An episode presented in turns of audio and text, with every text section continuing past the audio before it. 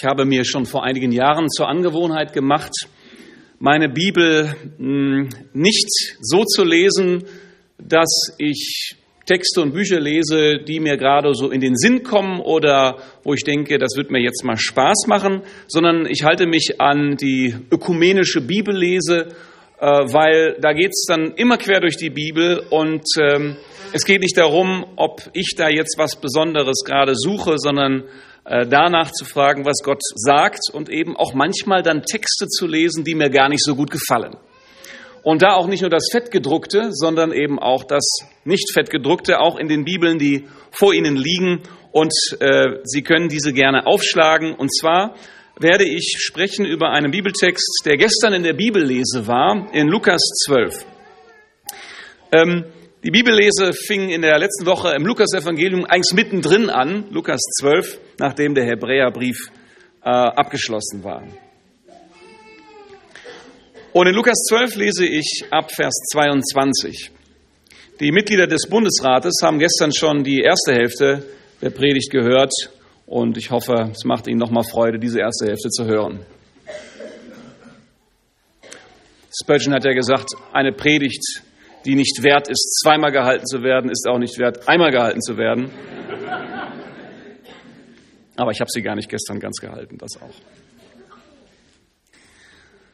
Jesus sprach zu seinen Jüngern, Lukas 12, 22. Jesus sprach zu seinen Jüngern, darum sage ich euch, sorgt nicht um euer Leben, was ihr essen sollt, auch nicht um euren Leib, was ihr anziehen sollt. Denn das Leben ist mehr als die Nahrung und der Leib mehr als die Kleidung. Seht die Raben an. Sie sehen nicht, sie ernten auch nicht, sie haben auch keinen Keller und keine Scheune und Gott ernährt sie doch. Wie viel besser seid ihr als die Vögel? Wer ist unter euch, der, wie sehr er sich auch darum sorgt, seines Lebens Länge eine Spanne zusetzen könnte? Wenn ihr nun auch das Geringste nicht vermögt, warum sorgt ihr euch um das andere? Seht die Lilien an, wie sie wachsen. Sie spinnen nicht, sie weben nicht. Ich sage euch aber, dass auch Salomo in aller seiner Herrlichkeit nicht gekleidet gewesen ist wie eine von ihnen.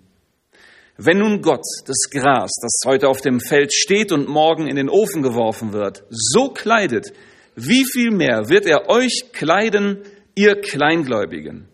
Darum auch ihr, fragt nicht danach, was ihr essen oder was ihr trinken sollt und macht euch keine Unruhe, nach dem allen trachten die Heiden in der Welt. Aber euer Vater weiß, dass ihr dessen bedürft. Trachtet vielmehr nach seinem Reich, so wird euch das alles zufallen.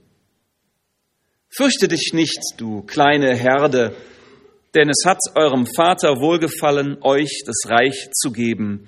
Verkauft, was ihr habt und gebt Almosen. Macht euch Geldbeutel, die nicht veralten, einen Schatz, der niemals abnimmt im Himmel, wo kein Dieb hinkommt und den keine Motten fressen. Denn wo euer Schatz ist, da wird auch euer Herz sein. Ich habe mir was noch anderes angewöhnt, nicht nur mit der Bibellese zu gehen, sondern ich habe mir auch angewöhnt, in meiner Beziehung zu Gott, auch im Gemeindeleben, danach zu gucken, bin ich ehrlich? Also spiele ich Frömmigkeit und Christsein oder bin ich ehrlich? Weil ich eins nicht möchte, dass meine Worte und, und das, was in mir ist, auseinanderklafft. Dass das zwei Welten sind, die nichts miteinander zu tun haben.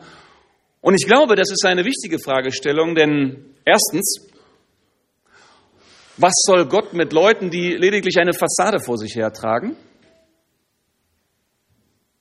Und was sollen Menschen mit Christen anfangen, die nur irgendetwas vor sich hertragen und wo sie, sobald sie ein bisschen mal nachfragen, da ist nichts mehr. Das kann es nicht sein. Deswegen habe ich auch eben zu Matthias Lohmann gesagt, komm, ich möchte mich aufstellen zum Lied. Warum? Wir singen, Herr, ich stehe vor dir so, wie ich bin, und wir sitzen alle. Das ist ja nur eine Kleinigkeit, das ist mir auch klar. Aber ich möchte nicht irgendwas sagen und beten und dann was ganz anderes tun. Ich merke auch, wir hatten dann auch das andere Wort, wir knien vor dir. Wie oft beten wir das? Wir knien vor dir. Wo wird eigentlich noch gekniet? Ich werfe mich nieder vor dir. Ja, wann haben Sie sich letztes Mal niedergeworfen? Hm, das ist jetzt nicht, dass Sie mich falsch verstehen, das muss man dann nicht zwingend zu tun, um ein richtiger Christ zu sein. Mir geht es nur darum, dass man nicht sich daran gewöhnt, sich daran gewöhnt, auch im Gottesdienst schon irgendwas zu sagen und wir tun was ganz anderes. Und so habe ich auch um diesen Text gerungen. Das sind ja große Worte. Und ich habe darum gerungen, wie kann ich darum predigen, darüber predigen? Ich habe dann Exegese betrieben, habe geforscht, wie kann man das verstehen? Und ich habe immer gedacht, vielleicht kannst du das ja irgendwie so verstehen, dass der Text etwas leichter wird. Es wurde nicht leichter. Ich habe dann mit Jesus gesprochen bei einem Spaziergang und so ungefähr diesen Dialog, ungefähr, das ist jetzt etwas fiktiv, äh, diesen Dialog, den möchte ich Ihnen mal vorlesen, was ich so mit Jesus besprochen habe und was ich meine, was Jesus mir gesagt hat. Ich lese das hier relativ wörtlich vor, also wie ich es so verstanden habe. Ansgar fängt an. Jesus, ich weiß nicht, wie das gehen soll. Keine Sorgen um Nahrung und Kleidung. Den Besitz verkaufen und das Geld den Armen geben, das ist doch unrealistisch. Das klingt nach Hippie-Romantik. Schau mal, Jesus, es sterben jedes Jahr 25.000 Kinder an Unterernährung auf dieser Welt. Nach wie vor. Das ist ein Skandal. Da zu sagen, wir sollen uns nicht sorgen um Nahrung, das klingt zynisch. Und eine Mutter, die sich nicht sorgt, ist für mich eine schlechte Mutter. Und überhaupt, du sagst, wir können das Leben nicht verlängern. Aber die Lebenserwartung steigt ja ständig. Durch eine andere Ernährungssituation, durch Medizin und Hygiene haben, äh, haben wir unser Leben um manche Elle verlängert. Und wenn du gemeint haben solltest, dass wir unsere Körperlänge nicht verändern können, nicht einfach eine Elle oben draufsetzen, dann sage ich, das stimmt, aber du musst sehen, früher waren die Menschen auch kleiner. Das hat irgendwo, habe ich das mal gelesen, mit der Ernährung zu tun. Und noch ein Wort zur Kleidung. Ich fände es strategisch sehr unklug, wenn es wieder dahin käme, dass Christen vor allem durch ihre Kleidung auffallen und vor allem, wenn das immer die sind, die in der Mode von vor 50 Jahren herumlaufen. Und das mit dem Verkaufen ist auch so eine Sache. Dann geben Christen alles aus der Hand, haben nichts und in der zweiten Generation haben sie auch nichts mehr, womit sie den Armen helfen können. Sie sind dann selber arm und es muss ihnen geholfen werden. Das ist doch kein Konzept Jesus. Also Jesus, das alles kollidiert mit vielen äh, Erfahrungen und Werten, die ich gesammelt habe. Gut, nicht sorgen, sagst du. Das ist gut im Sinne von Einübung in die Gelassenheit. Das kommt sehr gut in unserer Zeit. Das liest man überall. Ist auch sonst sehr gefragt für den gestressten Europäer ein paar Gelassenheitsübungen. Aber man muss das alles im Verhältnis sehen. Das darf nicht, darfst du nicht übertreiben und daraus kein Prinzip machen. Jesus zu mir, ja, es geht mir auch nicht ums Prinzip. Es ist kein politisches Konzept. Es geht mir um etwas völlig anderes. Es geht mir darum, dass Gottes Reich angebrochen ist.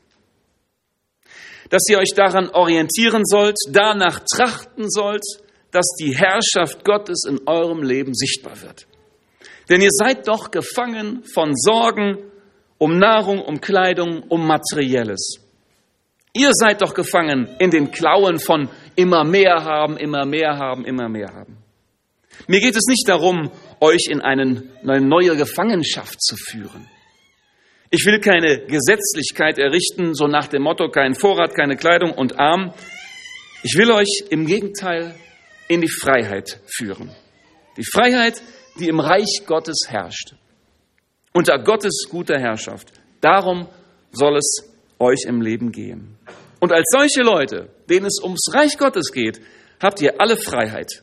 Euch um das Brot zu kümmern, euch zu kleiden und eure Gesundheit ist okay, Besitz okay. Das interessiert mich nicht. Aber das Problem ist, euch interessiert es viel zu sehr.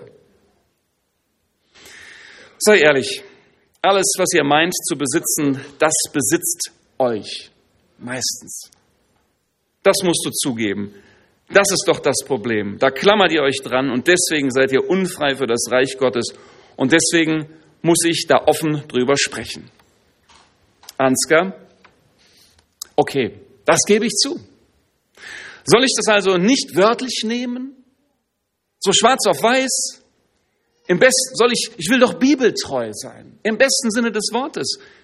Ist das hier gar nicht so gemeint, Jesus? Alles ganz locker, ja? Jesus, doch, es ist so gemeint. Du liest es nur so schnell durch die Perfektionistenbrille, mit der Gesetzlichkeitsbrille. Du liest, so musst du es machen, wenn du ein guter Jünger sein willst. Du liest nicht Freiheit, du liest nicht Gottes Herrschaft, sondern du liest gefangen in neuen Gesetzen, die auf die angeblich fromme Tour am Ende doch unfrei machen. Ansgar? Ja, und du musst zugeben, dass es oft genug passiert ist im Laufe der Geschichte.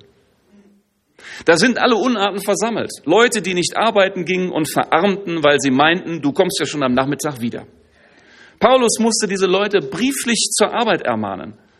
Leute, die es für christlich halten, die Mode von vor 50 Jahren tragen, hat es immer gegeben. In Jerusalem haben sie damals alles verkauft und schwupp mussten sie von anderen Gemeinden unterstützt werden. Und bis heute gibt es besonders fromme Leute, die meinen, ein Arztbesuch ist eigentlich ein Akt des Unglaubens. Jesus, sie beziehen sich alle auf dich und auf solche Reden, die du gehalten hast, wie es hier in Lukas 12 steht. Das musst du zugeben. Jesus, dazu kann ich nur sagen, der Missbrauch verhindert nicht den Gebrauch. Stammt zwar nicht von mir, ist aber dennoch gut. Und wenn sich Leute auf solche Texte beziehen und das missbrauchen, dann geht das nur, wenn das alles gewesen wäre, was ich gesagt habe. War es aber nicht. Das kann man nur, wenn man vergisst, dass meine Freude in euch sein soll. Dass es darum geht. Dass ich das Leben im Überfluss bringe, dass ich Vergebung der Schuld bewirkt habe, dass ihr Frieden habt, dass ihr Bürger des Reiches Gottes seid. Wenn man das alles ausblendet, dann kommt man zu solchen komischen Ansichten, die lediglich Ausdruck einer neuen Gefangenschaft sind. Ihr sollt aber frei sein. Und schau mal, ich hatte auch einige Frauen im Gefolge, die Geld hatten. Wir hatten auch eine Kasse und einen Kassenwart. Und dass aus dem nichts wurde, liegt nicht daran, dass er der Kassenwart war. Also, wir haben kein Prinzip daraus gemacht, sondern es war ein Ausdruck der Freiheit, die entsteht, wenn man sich Gott unterstellt. Du vergisst immer, dass im Zentrum die vielen Verheißungen stehen, die euch befreien. Und du machst ein neues Gesetz draus. Ihr macht das. Und überhaupt, was willst du eigentlich? Du siehst es doch überall. Eure Sorgen zerfressen euch. Viele Menschen definieren sich doch über Mode und die besten Modelabels. Menschen meinen, sie wären unsterblich und wundern sich, wenn sie mit 80 plötzlich sterben müssen und finden das zu früh. Sie suchen ewiges Jungsein und je mehr sie besitzen, desto mehr sind sie darin gefangen. Die meisten zumindest. Das ist doch alles viel, viel schlimmer. Ansgar? Okay. Können wir uns darauf einigen? Diese überfrömmelnden Auswüchse sind nicht in deinem Sinne und dann könnte ich lernen, was es bedeutet, was du gesagt hast. Jesus, ja, versuch es doch mal. Suche zuerst das Reich Gottes. Es ist angebrochen. Es ist da. Wenn ich wiederkomme, wird es vollkommen sein. Ich kümmere mich drum. Die Herrschaft Gottes macht dich frei. Du musst eben nicht mitmachen beim Scheffeln, besser sein, größer, moderner. Du musst niemandem hinterherlaufen. Das ist es doch, was du brauchst. Und es ist, was die Menschen brauchen. Sei nicht Gefangener bestimmter Mechanismen, Marktmechanismen. Sei frei von Angst. In dieser Freiheit wirst du arbeiten, kämpfen, dich kleiden, Geld verdienen, Geld geben als Bürger des Reiches Gottes. Ansgar? Ach, ich würde manchmal gerne wissen, wie viel Geld darf ich denn nun für Kleidung ausgeben? Wie viel Kubikzentimeter Autos sind noch möglich im Reich Gottes? Und fahren im Reich Gottes. Wie viele Sorgen auf einer Sorgenskala von 1 bis 100 sind noch drin? Und ab wann bin ich draußen? Jesus, ja, das hättest du gerne. Und dann schreibst du ein Buch, veröffentlichst das und machst ein neues Gesetz daraus. Da kann ich dir nicht helfen.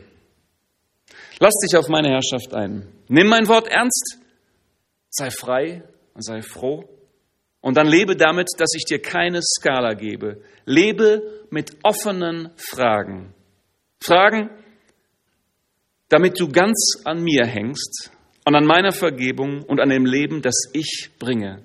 und nie mehr an dem, was du tust. Viel Spaß dabei. Und zum Schluss. Ist dir aufgefallen, dass du nur darüber geredet hast, was ich an Forderungen gestellt habe? Tu dies, tu jenes nicht. Das ist nicht unwichtig, klar. Aber du hast nicht ein einziges Mal darüber geredet, was diese Aufforderungen trägt. Meine Verheißungen. Die will ich dir nochmal sagen. Das Leben ist wichtiger als Nahrung und der Körper. Der Körper ist wichtiger als die Kleidung. Ihr seid viel mehr wert als die Vögel. Und Gott versorgt die Vögel wie viel mehr euch. Gott wird sich um euch kümmern. Er kleidet sogar die Lilien, wie viel mehr euch. Euer Vater weiß, dass ihr all das braucht. Er wird das Übrige geben, wenn es euch um sein Reich geht. Euer Vater hat beschlossen, euch das Reich zu geben. Und ihr sammelt einen himmlischen Schatz, den keiner zerstören kann. Nur in dem Maße, wie du diese Verheißungen glaubst, wirst du frei sein und Nahrung, Kleidung und Geld keine Herrschaft in deinem Leben ausüben. Soweit mein fingierter und nicht ganz kurzer Dialog. Ich musste den nochmal lesen, weil ich meine ganze Bedenken und alles mal formuliert habe zu so einem Text. Und ich vermute, dass ich manche Ihrer Fragen und Bedenken mit aufgegriffen habe. Entscheidend ist für mich, und daran möchte ich jetzt anknüpfen, auch in dem, was ich dazu noch auf, ausführe. Entscheidend ist ja nun wirklich, dass die Verheißungen Gottes hier im Mittelpunkt stehen. Dass Gott etwas tut, dass Gott sich kümmert, dass Gott sein Reich baut und dass es um viel, viel mehr geht als unsere kleinen Fragen und dass wir all das dann auf ihn werfen können, was uns auch bekümmert natürlich. Gestern war es wunderbar, der Verhandlungsleiter des Bundesrates war dann aufgestanden. Er ist selbstständig tätig in der IT-Branche und er engagiert sich sehr viel über, äh, über die Gemeinde hinaus, in Gemeinde, im Bund.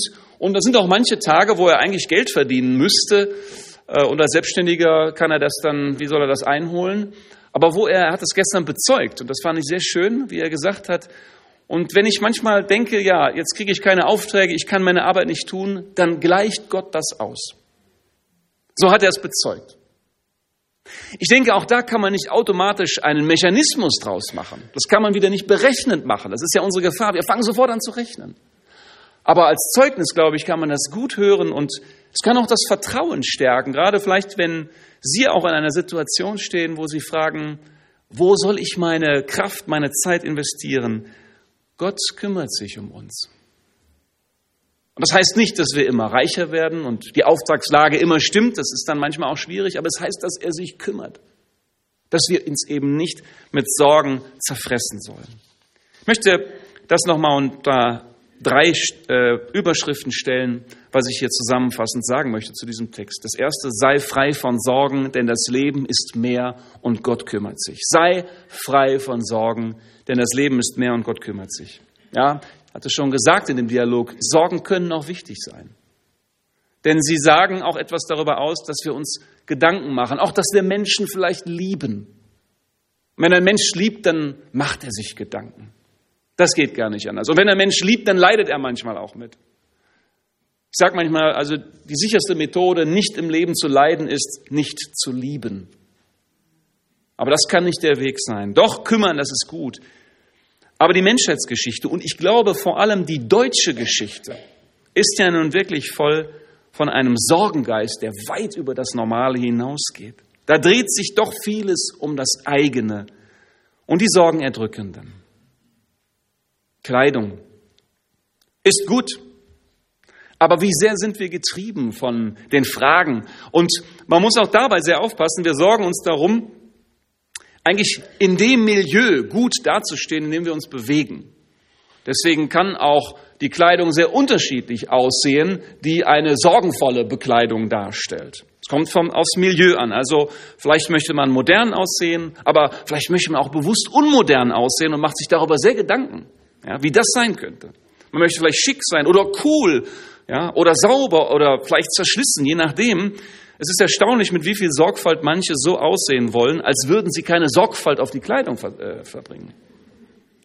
Kann viel Zeit kosten. Und wenn man dann eben die Hosen schon mit den Löchern drin kauft, ja, das ist also ein ganz bewusster Modelabel natürlich, man möchte so aussehen. Das hängt von dem Milieu ab, in dem wir leben, in dem wir ankommen wollen. Jesus macht ein tolles Angebot. Seid frei. Ich finde, das ist eine wirklich wichtige und befreiende Botschaft für uns, die wir hier sind. Und es ist, glaube ich, auch eine Botschaft in unserer Zeit. Nicht, dass wir das alles nicht vielleicht bedenken, aber dass wir frei sind davon. Und dass wir Menschen sehen, dass wir Gott sehen und nicht nur die Oberfläche. Das ist die große, das große Angebot dieses Textes. Und die Begründung ist entscheidend. Das Leben ist eben mehr.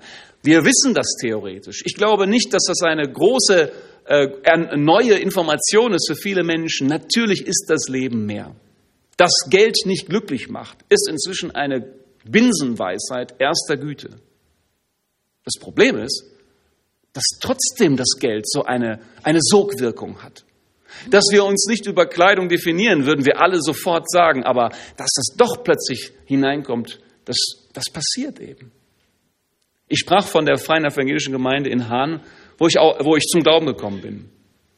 Ein ganz wichtiger Punkt war, vielleicht seine Nebensächlichkeit oberflächlich betrachtet, dass da eine Frau war, die immer sehr, sehr fein gekleidet war. Eine super schicke Frisur, von der ich der Meinung war, da hat sie sicher eine halbe Stunde dran gearbeitet morgens. Und ich kam so mit meiner Lederjacke, mit meinem Ohrring, mit meinem Ohrklipser im, im linken Ohrloch das war damals noch echt revolutionär, das ist ja heute nicht mehr revolutionär, das war damals richtig, also pff, 80er Jahre. Und wie diese Frau einfach, das habe ich gespürt, wie ihr das egal war, wie ich da auftauche. Dass sie mich als Menschen gesehen hat. Dass sie da selber viel Wert drauf gelegt hat, aber mich nicht dadurch betrachtet hat. Diese Worte von Jesus machen uns frei von menschlichen, wichtigen Kategorien. Sie befreien uns selbst und sie befreien auch unseren Umgang miteinander. Sorge dich nicht. Konkret bei mir persönlich, Sorge im Alter allein zu sein. Meine Frau und ich haben keine Kinder. Dann kommen manchmal so Fragen, wie ist das so in 40 Jahren? Da ruft keiner an.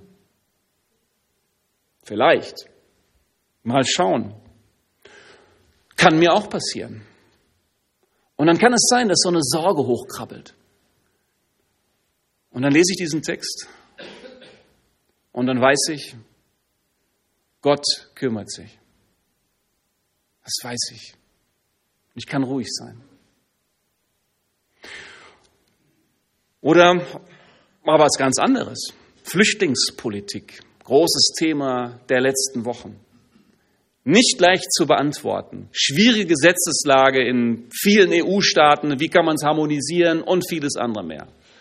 Vieles ist zu bedenken. Aber eins, glaube ich, ist auch wichtig, wenn man so einen Text liest, zu bedenken, äh, man, äh, dass man das bedenkt, dass doch auch wir sehr schnell dazu neigen, uns abzuschotten aus Sorge, dass es uns schlechter geht.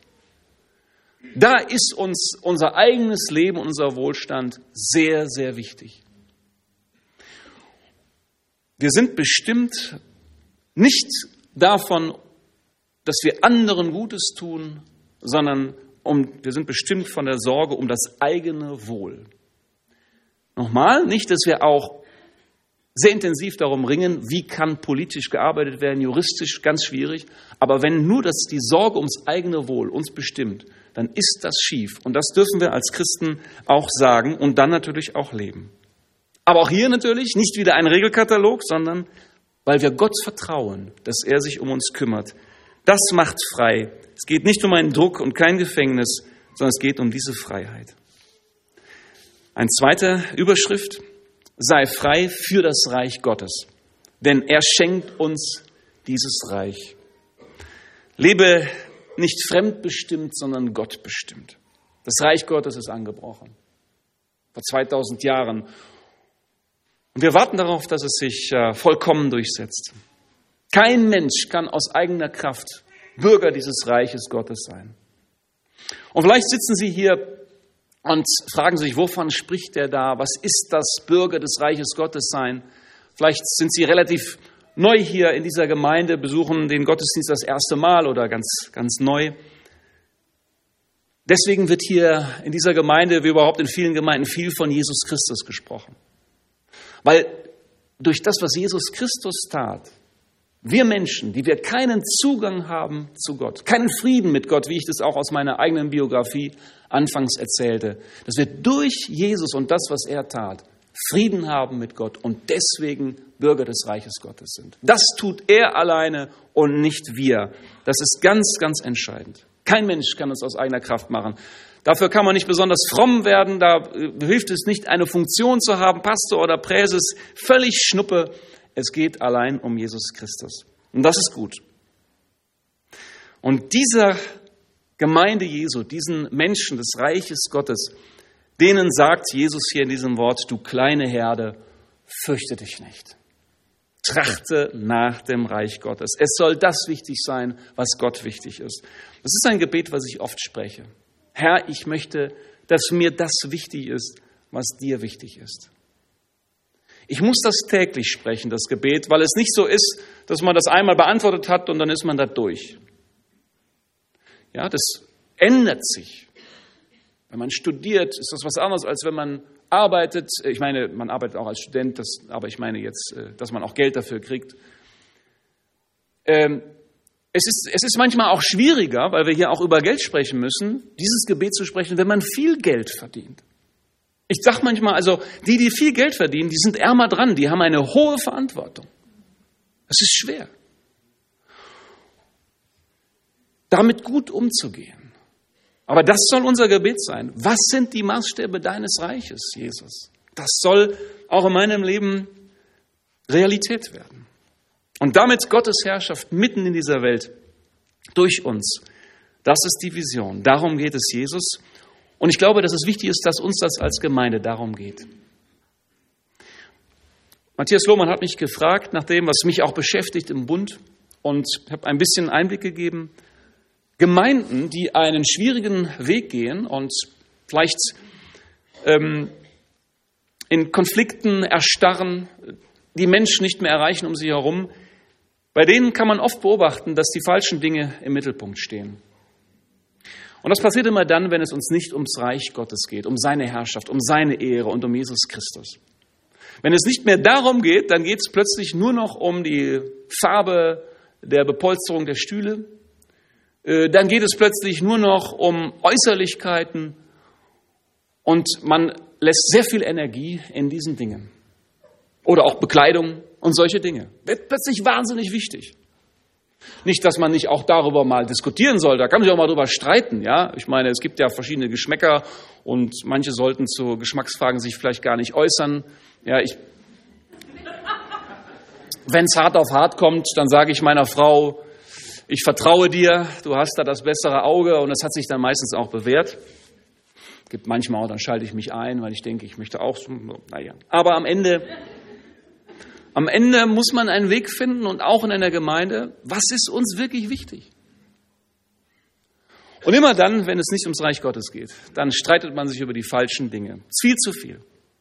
Nein, Menschen wollen für etwas Größeres da sein. Und ich glaube, Sie sitzen hier, weil Sie letztlich ja was viel Größeres suchen. Sie würden nicht am Sonntagmorgen einen Gottesdienst besuchen, wenn Sie nicht etwas Größeres suchen als diese Kleinigkeiten.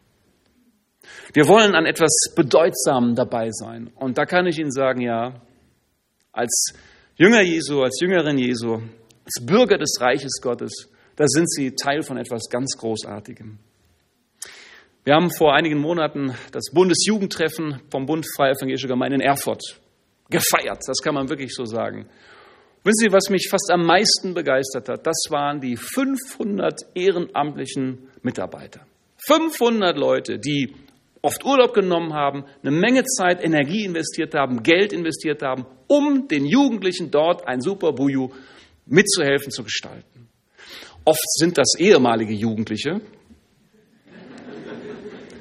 die nicht mehr zugelassen sind. Und noch dabei sein wollen, die es früher selbst erlebt haben. Es ist ja auch egal, es ist wunderbar. Das ist so eine tolle Gemeinschaft. Aber am Ende ist es vor allem, und das spür habe ich bei diesen Mitarbeitern gespürt, und ich fand es auch gestern hier wunderschön zu spüren, an etwas teilzuhaben, was größer ist als ich selbst. Und selbst wenn es ein kleiner Dienst ist. Das Reich Gottes, das weist über uns hinaus. Und wenn wir das im Visier haben, trachtet zuerst nach dem Reich Gottes, dann können wir vertrauen, dann wird euch alles zufallen. Es bleibt ein Risiko. Es bleibt eine spannende Sache. Aber lassen Sie sich darauf ein. Um Gottes Willen und um Ihrer selbst willen. Denn, so sagt der Hebräerbrief, es ist ein unerschütterliches Reich. Ein unerschütterliches Reich, dieses Reich Gottes. Und das ist doch das, was Menschen brauchen. Wir spüren doch, wie wackelig wir selber sind, Finanzmärkte sind, politische Systeme sind.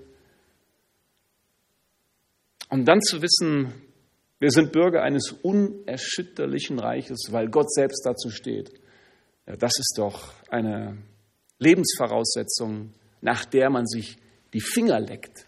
Und das ist eine Botschaft, von der ich überzeugt bin, dass Menschen sie erstens brauchen und zweitens auch darauf eingehen werden. Nicht alle, natürlich nicht, aber sie werden darauf eingehen. Entschuldigung. Wir als Bund freier evangelischer Gemeinden haben uns ein Motto gegeben. Bewegt von Gottes Liebe bauen wir lebendige Gemeinden. Bewegt von Gottes Liebe bauen wir lebendige Gemeinden. Lebendige Gemeinden, das sind Gemeinden, die eine Reich Gottes Perspektive haben, über sich selbst hinaus, die Ziele haben, die noch etwas wollen, nämlich etwas, was größer ist als sie selbst. Und so bleibt eine Gemeinde lebendig, auch wenn sie älter wird. Vor eineinhalb Wochen kam der Film von Didi Hallervorden ins Kino, sein letztes Rennen. Ich weiß nicht, wer das schon gesehen hat. Hat jemand schon gesehen? Noch keiner gesehen? Sehen Sie mal, da muss man Präses sein, um ins Kino gehen zu können. Ich bin direkt am Donnerstagabend, als der Film ins Kino kam, reingegangen. Wir hatten irgendwie Lust dazu und ich hatte ein bisschen was drüber gehört und dann haben wir gesagt, komm, Dilly Hallervorden ist ja als Slapstick-Theater-Mensch äh, bekannt. Es war ein ernster Film, fast zu ernst manchmal. Ich, hat mir also ein bisschen den Atem geraubt. Geht um einen ehemaligen Marathonläufer, der Olympiasieger gewesen ist und jetzt im Alter ins Altersheim muss mit seiner Frau zusammen und wie er dort in der Perspektivlosigkeit jede Kraft verliert. Ich denke, das ist auch eine Realität. Er besinnt sich dann aber und packt nochmal seine Laufschuhe aus und will noch einmal und deswegen sein letztes Rennen am Berlin-Marathon teilnehmen und trainiert nochmal. Und darum geht es dann. Und er ist manchmal hart und manchmal auch seicht, dieser Film. Aber worum es mir geht, ist Folgendes. Die Botschaft dahinter ist, es ist gut, wenn wir etwas haben, was über unser Leben und über das, was wir jetzt haben, hinausgeht. Das gibt uns eine Perspektive. Und ich glaube, das ist mit der Botschaft von Jesus genau der Fall. Er gibt uns etwas, was immer über uns selbst hinausreicht. Und ein letzter Punkt, sei frei, großzügig zu sein. Sei frei, großzügig zu sein. Viel haben, wenig haben, ist ja alles relativ. Aber großzügig sein, das ist immer eine gute Marschroute. Und man beobachtet ja, dass manchmal Leute, die wenig haben, von dem wenigen, was sie haben, noch das Letzte gerne geben. Ich werde nie vergessen, wie ich in Amerika einmal in einen Bus steigen wollte, in den Südstaaten, äh, und ich hatte nur einen 10-Dollar-Schein dabei. Ich wollte bezahlen, es kostete 1,25 Dollar. Und der Busfahrer sagte mir, ja, ich nehme nur abgezähltes Geld. Das scheint so üblich zu sein, nur abgezähltes Geld. Ich war bis dahin nie Bus gefahren, wir hatten ein Auto, das war aber kaputt gegangen. Und ich war etwas perplex, es regnete auch, also ich war klatschnass, weil ich so lange schon gewartet hatte auf den Bus. Aber der wollte mich nicht mitnehmen, obwohl ich 10 Dollar hatte. Gut, wahrscheinlich hätte er 10 Dollar genommen, aber das wollte ich dann nicht. Und dann passiert etwas, was mich bis heute sehr beschämt und beschäftigt. Der Bus war voll mit Schwarzen oder Afroamerikanern. Und dann fing eine Frau an, in ihrer Tasche rumzukramen und hatte 30 Cent in der Hand. Und dann motivierte sie die anderen, die im Bus saßen, hey, schmeiß was zusammen. Und dann sammelten sie und gaben mir 1,25 Dollar, damit ich meine Busfahrt zahlen konnte. Obwohl ich 10 Dollar hatte. Obwohl ich ein Auto hatte, das wussten sie zwar nicht, aber ich hatte eins, und sie wahrscheinlich alle nicht, deswegen fuhren sie Bus. Obwohl sie mit ihren Plastiktüten da saßen und ihre Einkäufe nach Hause zu bringen. Eher arme Leute. Ich habe mich oft gefragt, wie hätte ich reagiert? Und ich muss gestehen, dass in mir so eine Tendenz ist, dann zu sagen, naja, der muss das lernen, passendes Geld dabei zu haben. Und er lernt das nur auf die harte Tour. Äh, solche Dinge. Kennen Sie solche Gedanken? Aber dann zu sagen, also wenn ich selber nicht viel habe, dann noch was abzugeben an den da, gar nicht. Und das war auch selbstverständlich, das zu machen. Die haben da keinen, keinen Orden für verlangt. Das war ganz normal. Und das ist ein kleines Beispiel, was ich erlebt habe, was mich beschämt hat, aber was mich auch, was ich mitnehme, immer wieder mir auch in Erinnerung rufe. Ansgar, lerne großzügig zu sein. Es ist ja so eine Gratwanderung. Wir haben in Deutschland auch deswegen zum Teil eine ökonomisch gute Situation, weil wir manchmal knapsen. Das ist wichtig. Aber wenn wir mit uns selbst knapsen, heißt das nicht, dass wir mit anderen auch immer knapsen sollen. Und das ist die größte Übung und die größte Schwierigkeit. Wenn man selber auch mit sich vielleicht sparsam umgeht, dann trotzdem großzügig zu sein. Jesus sagt, sammelt euch Schätze im Himmel. Dort wird es niemand zerstören können und die Motten es nicht zerfressen können. Das bleibt für mich und ich bin überzeugt für uns eine große Herausforderung. Ich habe mir immer versucht vor Augen zu führen, gib gerne. Werde ein Mensch, der gerne gibt. Und wenn ich in mir spüre, jetzt gebe ich nicht so gerne, dann gibt es zwei Möglichkeiten. Entweder ich gebe gar nichts oder ich bete darum, und das ist der bessere Weg, und das tue ich. Herr, gib mir Freude daran, jetzt viel zu geben. Ja? Man könnte ja auch sagen, der Herr hat fröhliche Geber, Gott, äh, der Herr liebt fröhliche Geber, deswegen gebe ich nichts, ja, weil ich nicht fröhlich bin.